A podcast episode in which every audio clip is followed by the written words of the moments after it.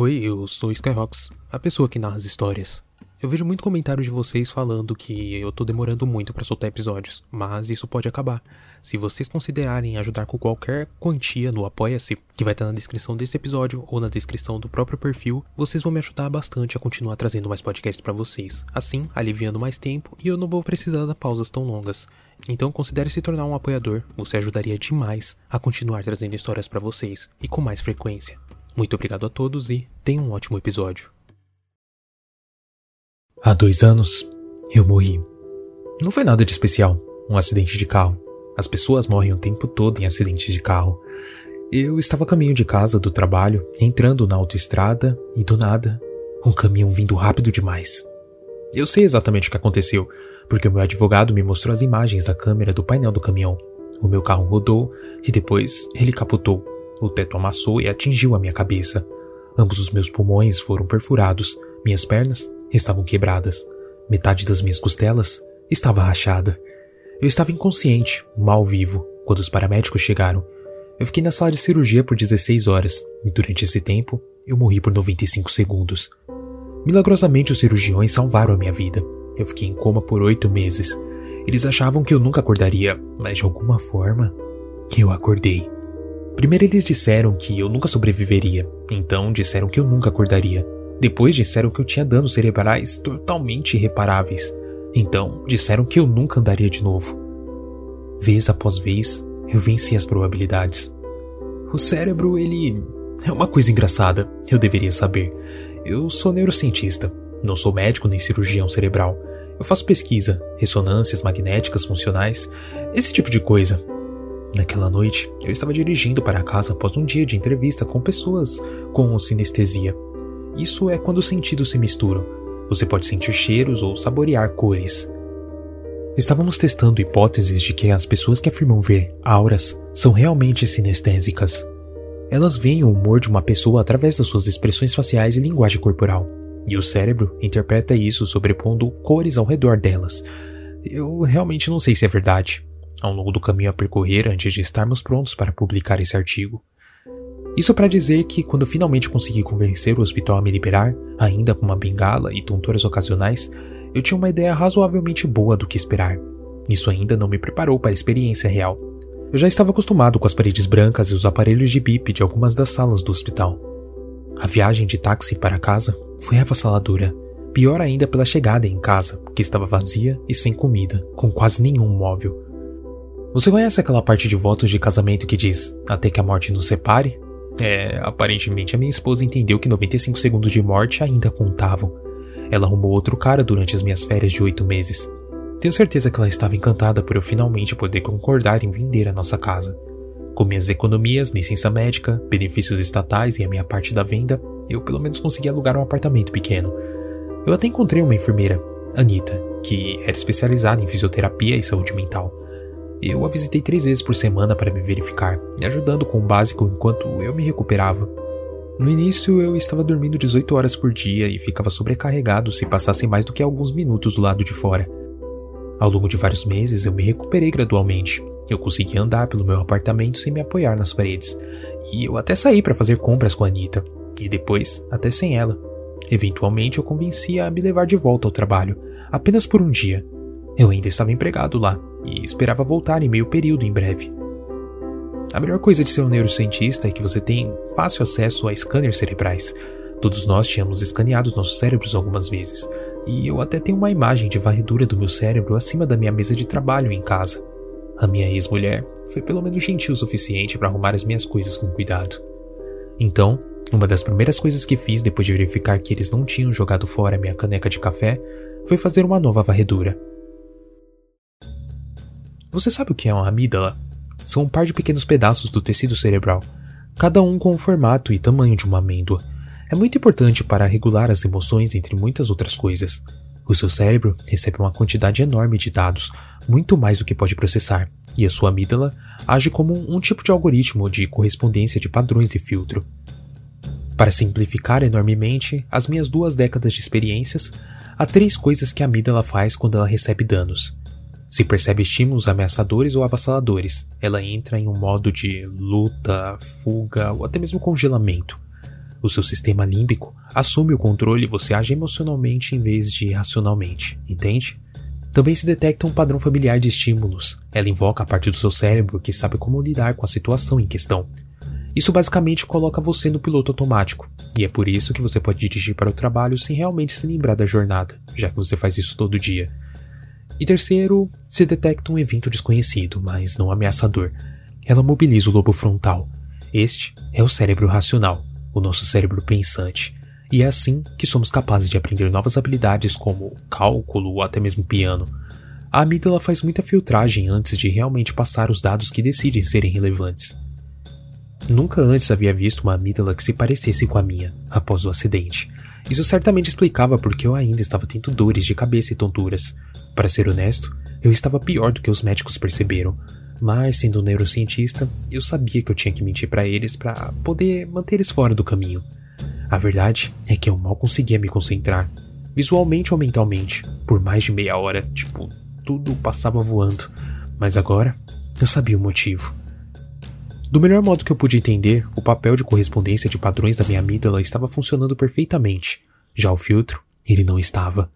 Os efeitos disso foram reduzidos em partes devido às doses muito altas de psicoestimulantes para manter o meu córtex frontal ativo e antipsicóticos para me ajudar a moderar as minhas emoções e reduzir a agitação mental. Essa combinação de medicamentos parecia pelo menos parcialmente eficaz em moderar a função cerebral de maneiras que as minhas amígdalas já não eram mais capazes de fazer.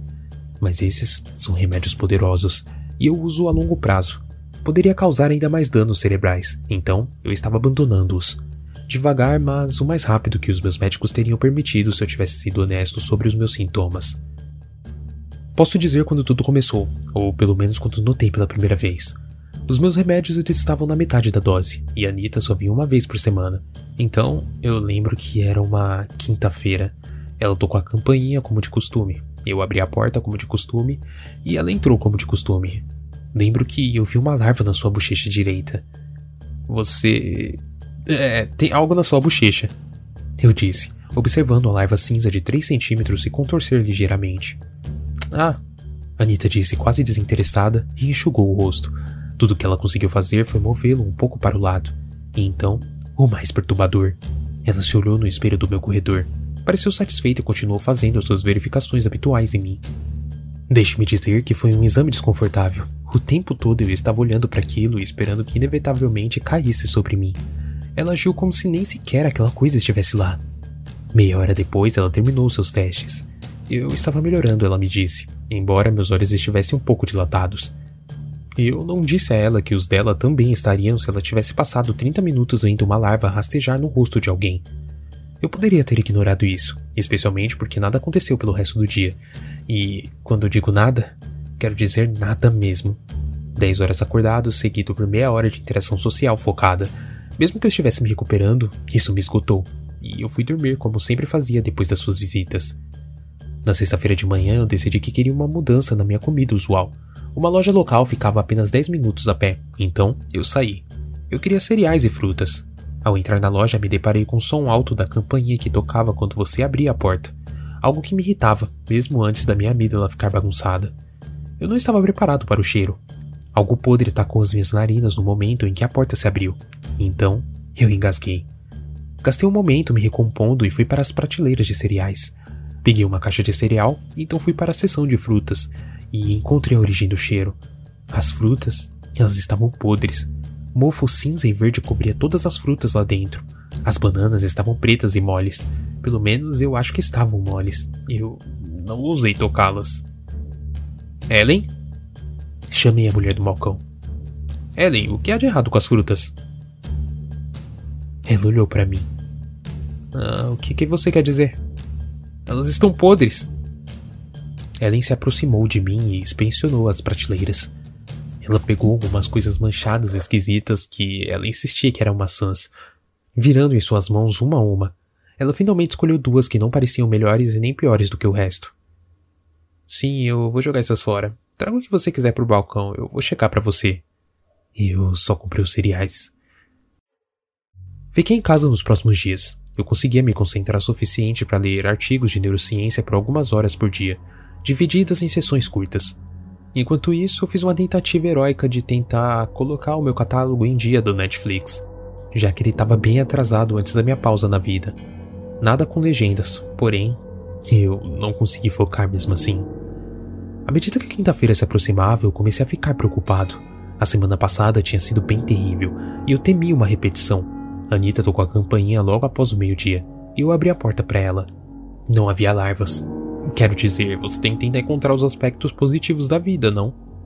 Bom, as roupas de Anita, geralmente o uniforme azul claro da NHS, estavam escuras e esfarrapadas. Parecia que ela tinha sido arrastada por um arbusto, mas isso não foi o pior.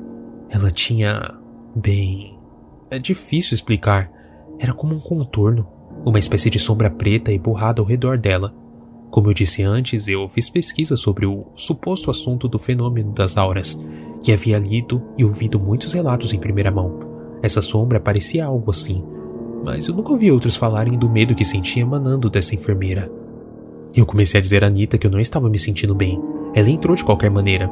Isso vai levar apenas alguns minutos, e se você não estiver se sentindo bem, é ainda mais importante que eu faça um check-up adequado para ver se você tá ok. Anita não fez nada de incomum. Ela tirou as minhas biometrias como sempre e saiu. Durante todo esse tempo, eu estava observando a sombra mudar e pulsar ao redor dela. Isso foi tempo suficiente para eu fazer algumas boas observações científicas.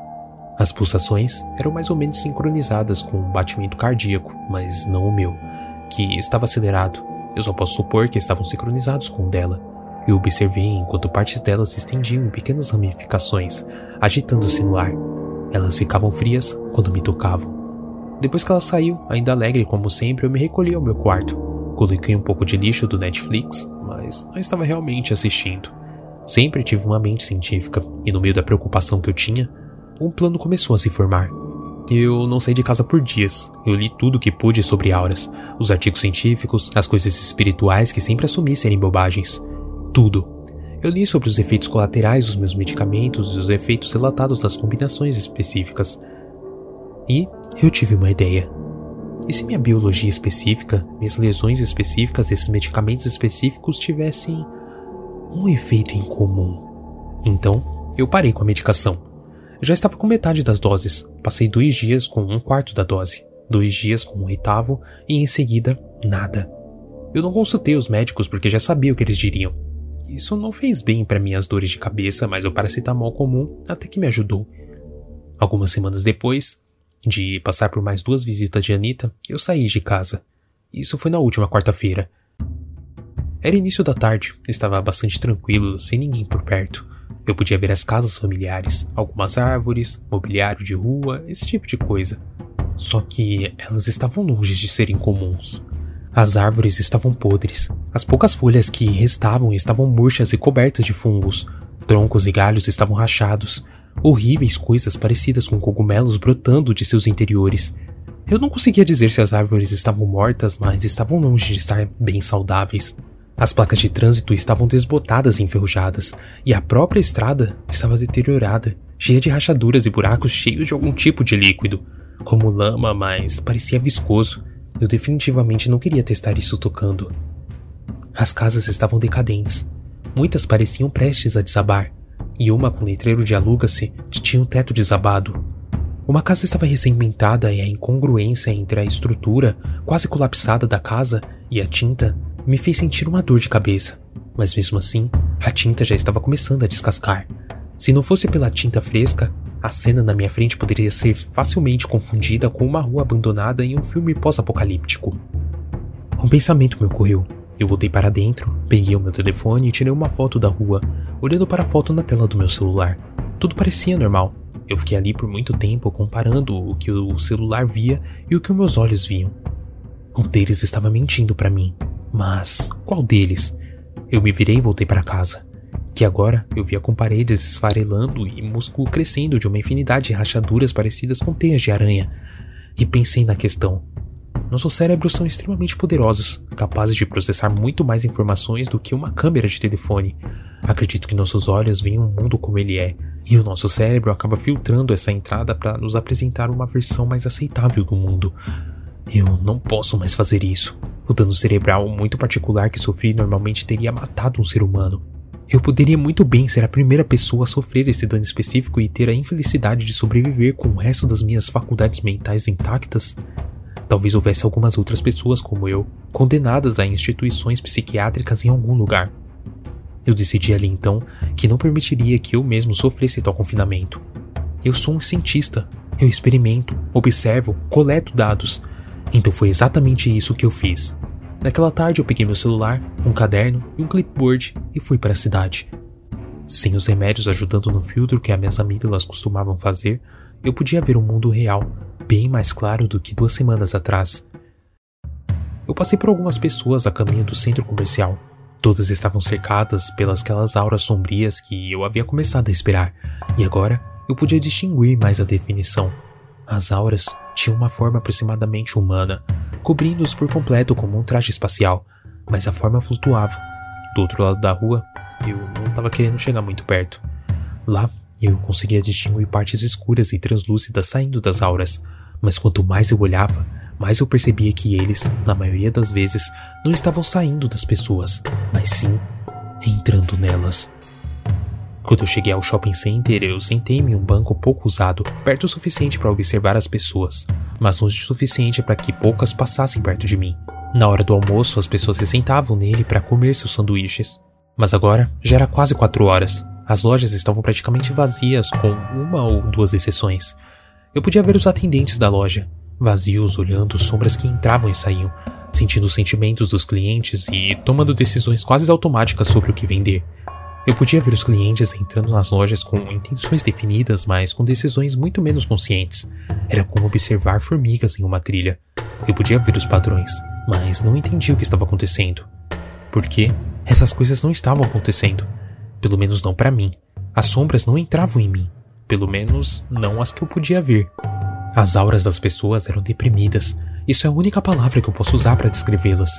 Eu não tinha uma medida objetiva para isso, mas posso dizer com alguma confiança que as auras das pessoas que eu estava observando, algumas centenas de metros à minha frente, não eram saudáveis.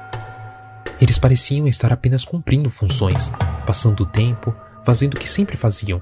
No shopping, eles passavam por vitrines e olhavam os produtos e, se algo chamasse a atenção deles, eles entravam.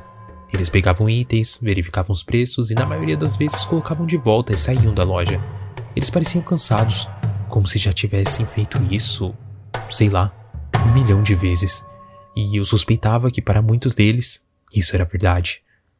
Agora que eu sabia o que estava procurando, era impossível não ver. As auras das pessoas nas lojas e cafés estavam sendo invadidas por essas sombras escuras e translúcidas. Às vezes elas saíam parecendo levar algo consigo. Outras vezes, eles apenas flutuavam e desapareciam de volta para a sombra, Alguns pareciam lutar, agitando-se e resistindo, mas, em última análise, eram subjugados e incorporados à sombra. Alguns até tinham pedaços deles separados e desaparecendo. Mãos, pés, cabeças, todos flutuando sozinhos.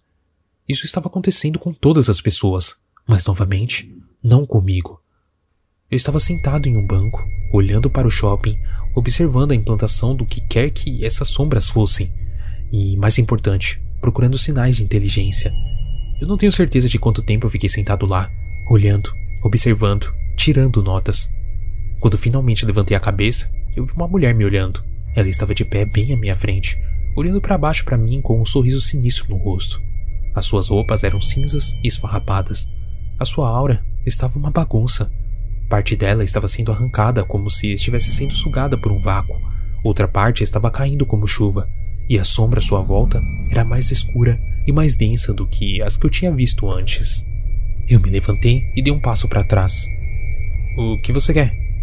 Perguntei, a minha voz trêmula. Eu estava com medo. Eu nunca fui uma pessoa muito forte ou talvez, sei lá, corajosa. E agora eu estava cara a cara com algo que me deixava paralisado de medo. A mulher continuou sorrindo. Você sabe o que é, não é? O que está acontecendo? Eu acho que sim. Respondi, a minha mente girando. É o ciclo da vida, da existência. Você vê além das ilusões agora. Você vê o que acontece conosco, como somos consumidos, despojados, as nossas almas dispersas como poeira no vento.